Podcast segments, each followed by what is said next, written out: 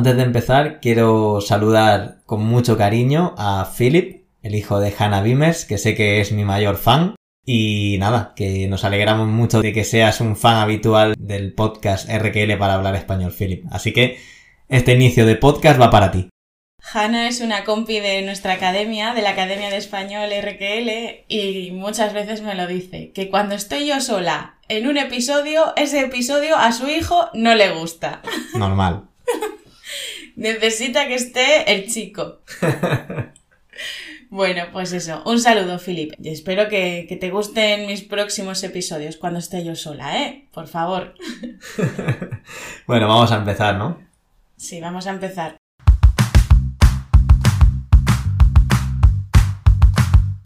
Antes de nada, quiero compartir con vosotros una anécdota lamentable.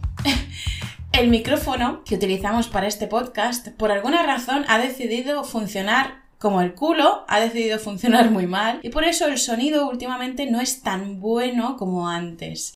Pero es que lo mejor de todo es que hace dos semanas que compré un micrófono nuevo, un micrófono nuevo para ver si vamos mejorando el sonido y tal. Pero me han pasado toda clase de aventuras con este nuevo micrófono y yo creo que es el destino que no quiere que tenga un mejor sonido para el podcast. Porque vamos. En primer lugar, compré el micrófono, como siempre, en Taobao, aquí en China, y se suponía que iba a llegar pues hace unos cuantos días. No llegaba, no llegaba, y yo comprobaba el mapa, porque aquí algo muy bueno en, en esta aplicación en Taobao es que tiene un mapa y te muestra dónde está el camión que lleva tu paquete. Y seguía en Shanghai. Digo, ¿por qué carajo sigue seis días después mi paquete, mi micrófono en Shanghai?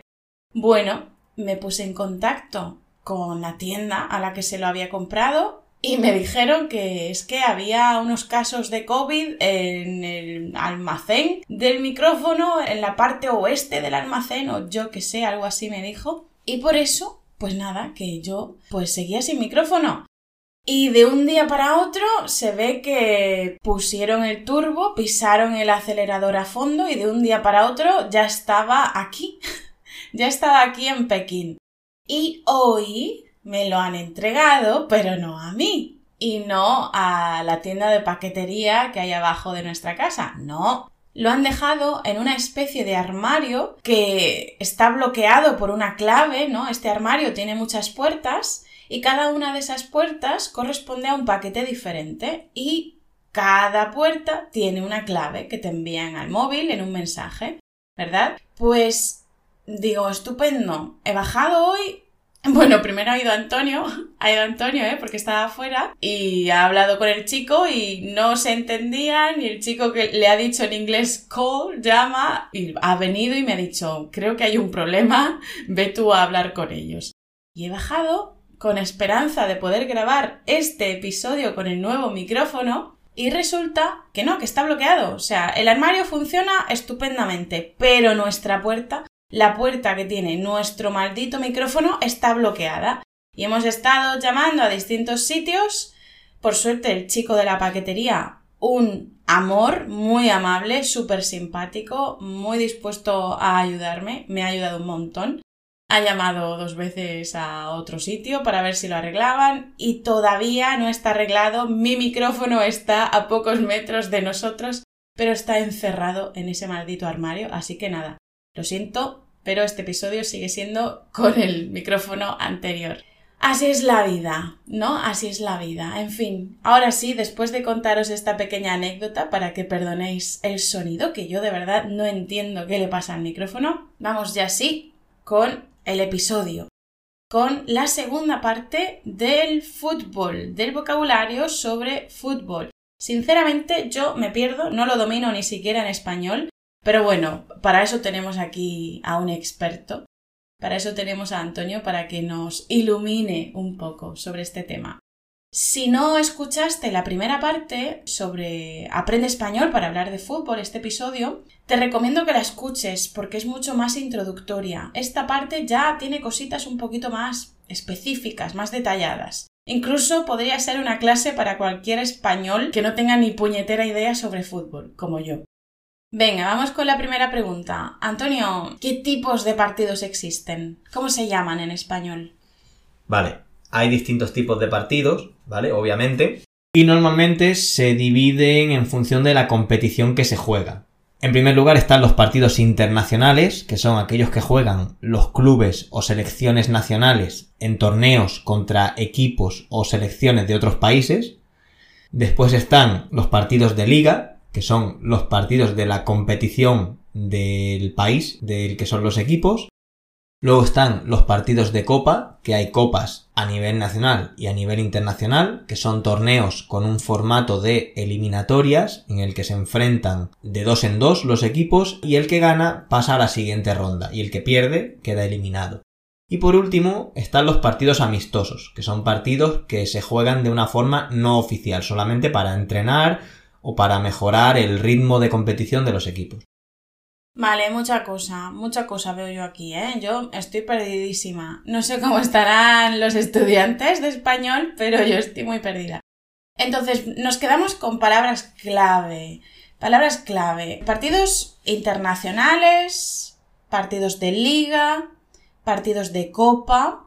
En estos partidos de copa, que pueden ser nacionales, o internacionales hay eliminatorias, eliminatorias, es decir, que se va a estar eliminando a los equipos que vayan perdiendo, ¿no? Una serie de partidos. Y también otra palabra clave son los partidos amistosos, que es cuando se juega de manera no oficial. De acuerdo, estupendo. También aprovecho para recordar que todo este vocabulario, toda esta explicación, el resumen, va a estar publicado, como siempre, en la Academia de Español RQL. Venga, y en cuanto a los partidos en general, ¿cuánto pueden durar? Cuéntanos un poquito sobre su duración. Lo normal es que un partido de fútbol dure 90 minutos. Esos 90 minutos están divididos en dos partes de 45 minutos cada una y entre las cuales hay un descanso de 15 minutos. Al final de cada una de las partes, si se ha perdido tiempo o ha habido algún parón, alguna interrupción, el árbitro siempre añade unos minutos más, que es lo que se llama como descuento. Vale, por eso cuando yo esto es algo que aprendí hace relativamente poco, hace solo unos pocos años, cuando hablaba con alguien, con amigos, con quien fuera, que iban a ver un partido de fútbol y ellos querían quedar, quería que nos tomáramos algo, pero después del partido de fútbol, pues yo siempre pensaba, bueno, el partido de fútbol dura una hora y media, así que después de una hora y media podemos quedar. No, no dura una hora y media. Está esa parte, ¿cómo has dicho que se llama? Descuento. Descuento. Y también el descanso. Manda huevos, ¿eh? ¿Cuánto dura el descanso, has dicho? 15 minutos. 15 minutos. Es decir, 90 minutos van a estar jugando seguro. Sí. Y entre medias, entre medias va a haber 15 minutos de descanso. O sea, 45 matándose a correr, 15 minutos descansando, 45 matándose de nuevo a correr y luego unos minutos extras. En cada una de las partes. En cada una de las partes. ah, vale, no, no, no. O sea, los minutos del final son los minutos acumulados de cada una de las partes, ¿no? Exacto. Vale, vale, vale. Entiendo, entiendo. Pues vale, y eso se llama descuento, de acuerdo. Bueno, eso, como digo, lo aprendí hace relativamente poco, hace unos pocos años, que cuando van a ver un partido no dura una hora y media ni de coña. Se puede ir a las dos horas, ¿no? Pero espera, espera, porque ahora vamos a otra parte. En torneos de eliminatorias, cuando empatan al final del partido, se juega un tiempo extra que se llama prórroga de 30 minutos divididos en dos partes de 15 cada una.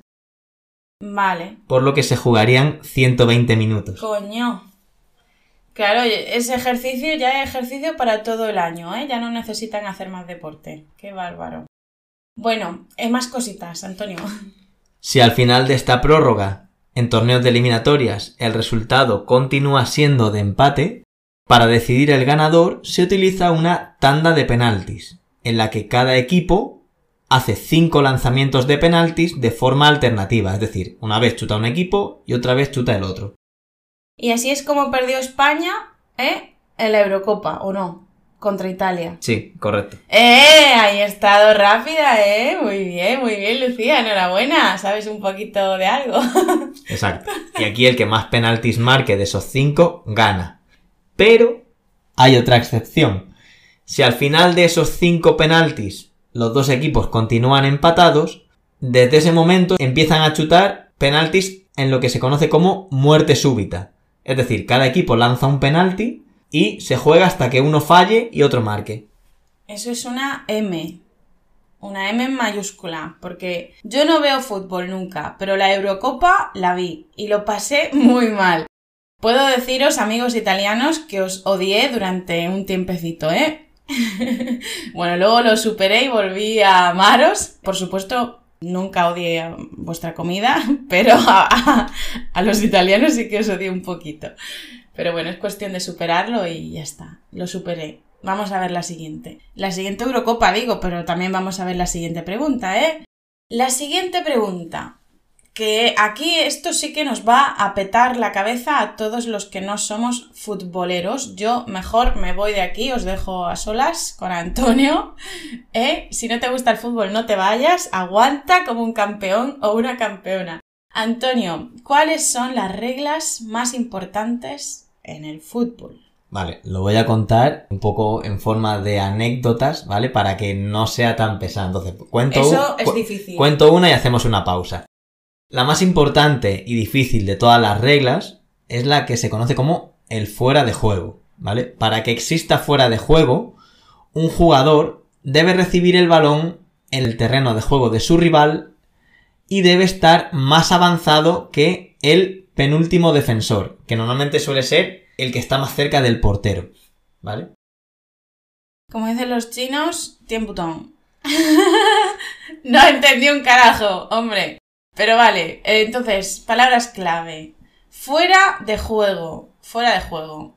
Tienen que pasar cosas relativas al espacio, a la posición, ¿no? Ese- No me lo expliques otra vez, por favor y gracias. No, en- en- aquí es, es importante saber que dentro de tu propio campo, cuando tienes el balón, nunca vas a poder cometer fuera de juego. El fuera de juego siempre lo cometes en el campo del rival. Vale, me alegro. Estupendo. Entonces, fuera de juego es una cuestión que pasa cuando estás en el campo del rival. Y más avanzado que el penúltimo defensor, es decir, que el defensor más cercano al portero. Muy bien. Entonces, palabras clave. Fuera de juego. Campo del rival o terreno de juego del rival. Defensor. En este caso el penúltimo. Bla, bla, bla. Bueno, si quieres, te miras las notas. Eh, Antonio, no nos lo digas otra vez, por Inte- favor. intentaré dejar un vídeo, a ver si consigo encontrar algún vídeo en el que lo explique de una forma más o menos sencilla para que lo entendáis mejor. No es necesario, ¿eh? Bueno, venga, sí, un vídeo, venga. Si quieres, lo ves y si no, no lo ves. Como yo, que no lo voy a ver. Vamos con la siguiente. Vale, la siguiente es acerca de las partes con las que se puede jugar al fútbol, las partes del cuerpo que se utilizan, ¿vale? Que son los pies, las piernas, en los que incluimos la rodilla y el muslo, y también se utilizan otras como la cabeza y el pecho.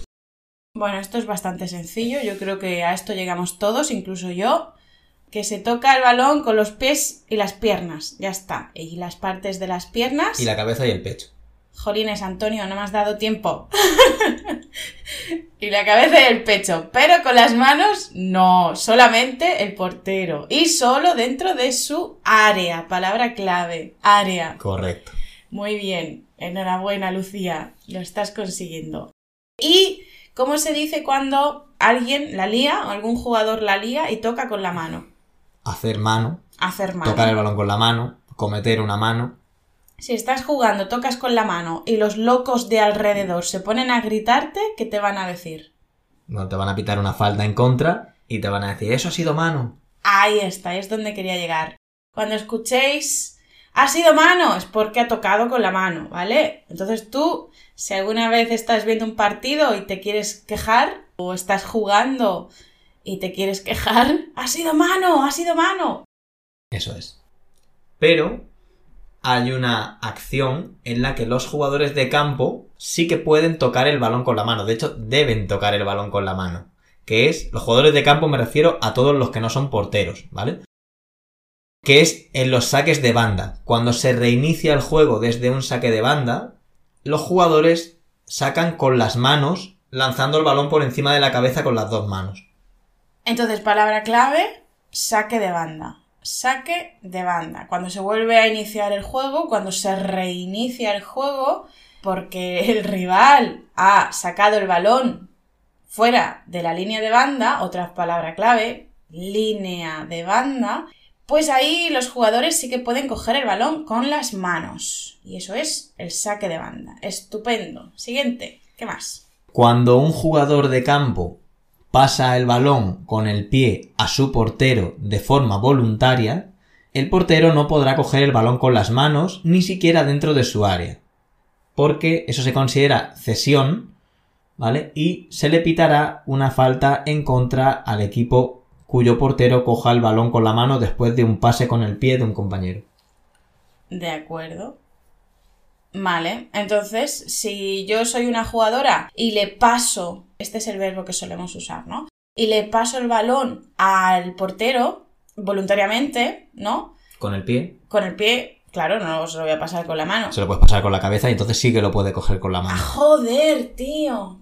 ¡Qué fuerte! Vale, pues con el pie, el portero no puede cogerlo con la mano y si lo hace, entonces, palabra clave, falta. Será una falta. Una falta a favor del equipo rival.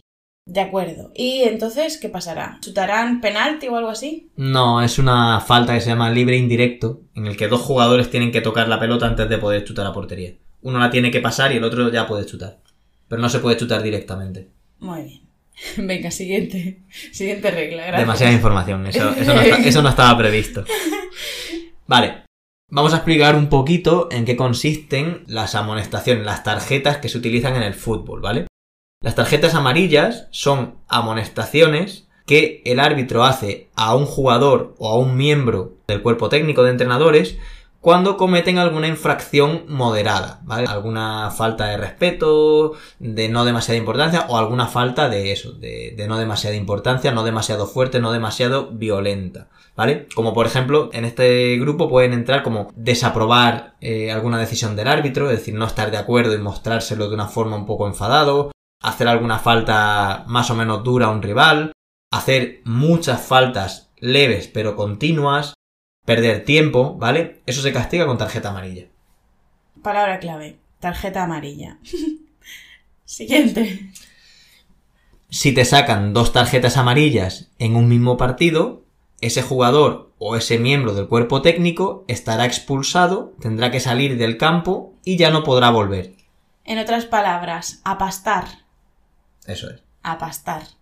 A freír, lo vimos el otro día en una clase de la Academia de Español, en una de las clases de conversación, vimos así de forma un poquito rápida, vimos distintas formas de decir apastar, mandar a pastar a alguien, mandar a alguien a freír espárragos al monte, que son sinónimos coloquiales del vulgar mandar a alguien a la mierda. Pues eso, si alguien del cuerpo técnico o un jugador recibe en el mismo partido dos tarjetas amarillas, se va a pastar. Queda expulsado. Pero después de esas dos tarjetas amarillas, te sacan una roja. Dos amarillas equivalen a una roja. Mm, Ya, no, claro, lo he pillado, lo he pillado. Pero- porque ha habido alguna vez que algún árbitro se le ha olvidado apuntar la, segunda tarjeta amarilla Oh, o la primera y después de sacar dos amarillas no ha sacado la roja. Y se le ha olvidado, ha pasado alguna vez. Poco, Y- pero ha pasado. Entonces no ha sido expulsada Pues esa persona. si el árbitro no se da cuenta y no le muestra la roja, no Se está queda. expulsado, claro. Se queda. Pero no suele pasar, eso es muy raro. Vale, vale.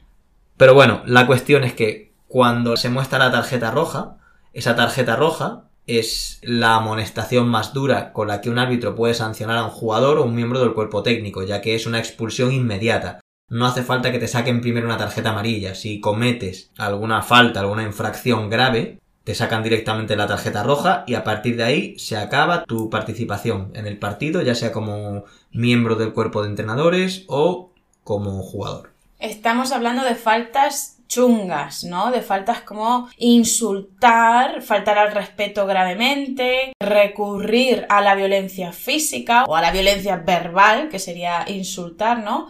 Eh, Cosas así. o faltas que puedan suponer lesiones para jugadores del otro equipo. O sea, que aunque no lo lesiones, pero que sean muy duras, que en otras circunstancias le puedas hacer mucho daño. De acuerdo. Vale, vale. Muy bien, ¿qué más?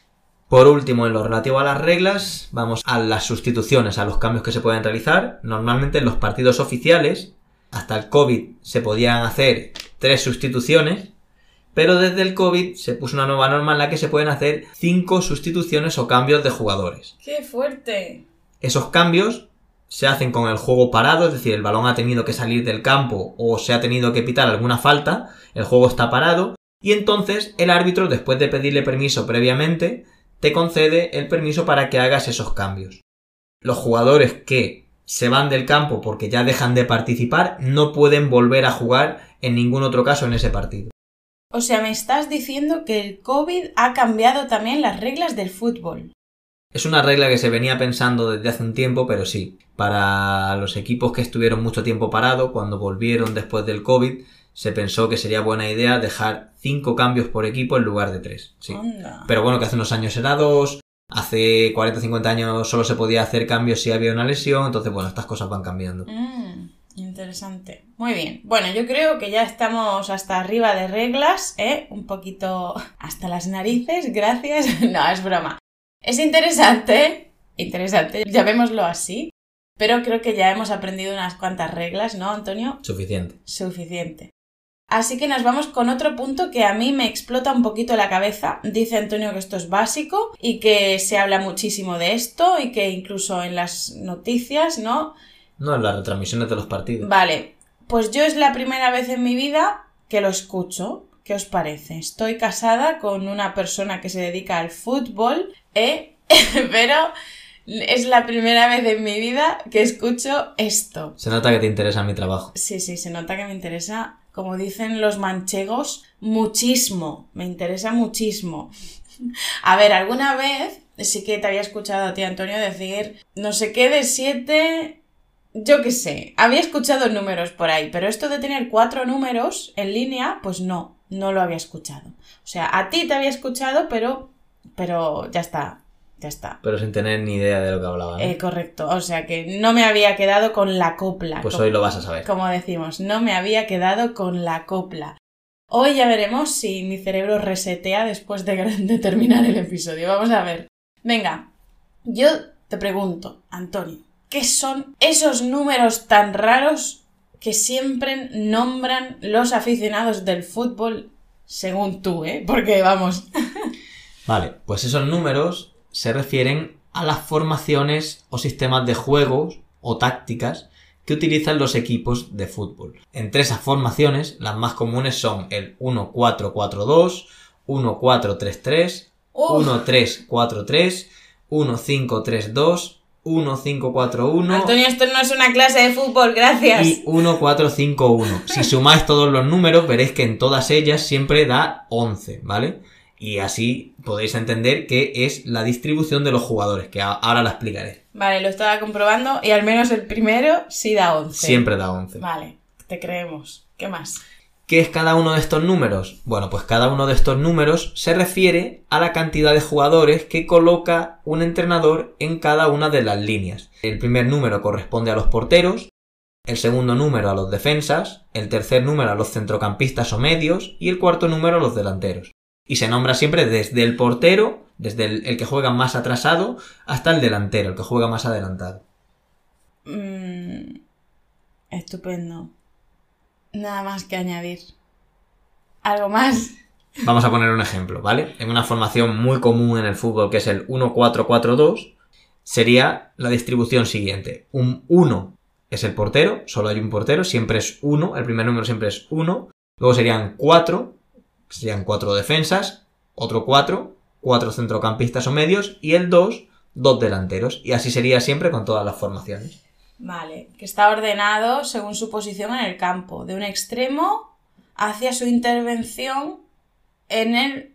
Me está mirando con cara rara. De un extremo no, desde las posiciones más atrasadas, más defensivas, Pues eso- hasta las posiciones más ofensivas. Pues desde un extremo del campo, que es donde está el portero... Desde nuestra portería hasta la portería rival. Pues, ¿qué estoy diciendo, Antonio, hombre? Desde un extremo del Espabila. Un extremo, coño. Un ex- desde un extremo del campo, que es donde está el portero, hasta la posición más al interior del terreno, ¿no? Del terreno del contrario, que es donde están los delanteros, porque están delante. Más que el interior, sí, la más avanzada, la más cercana a la portería rival. Tú me has entendido, ¿no? Te he querido entender. Vale, pues ya está, hombre. Vale, y por último, después de todo esto de los números, ¿vale? Es muy habitual en fútbol que como todos los equipos juegan con un solo portero, muchas veces se obvia el portero cuando uno dice la formación de un equipo y se dice que juega en lugar de 1-4-4-2 o 1-4-3-3, se dice que juegan 4-4-2 o 4-3-3, porque todo el mundo ya da por hecho que juega con un portero. Desde aquí un abrazo a todos esos porteros que se han sentido ignorados alguna vez en esta numeración. ¿eh? Un abrazo a todos, un saludo con mucho cariño y mi apoyo, porque a veces no se les nombra. No, no, hay, hay, que darles más cariño a los porteros, que son al final los que siempre se llevan las culpas cuando hay algún fallo. Es que si les meten goles, claro, es, es, lo que hay, ¿no? Son los pobrecitos los que más sufren, porque son a los que se les mete goles. Por eso se dice que en fútbol el portero es el que juega en la posición más ingrata. Ingrata, Dios santo. Pobrecitos míos. Bueno, Antonio, yo creo que ya está bien, ¿no? Ya llevamos mucho rato hablando de fútbol. Para mí, más de un minuto es ya multitud, es demasiado. Pero eh, hago un sacrificio por los estudiantes de español a los que les interese un poquito este tema. Me he sacrificado por ellos.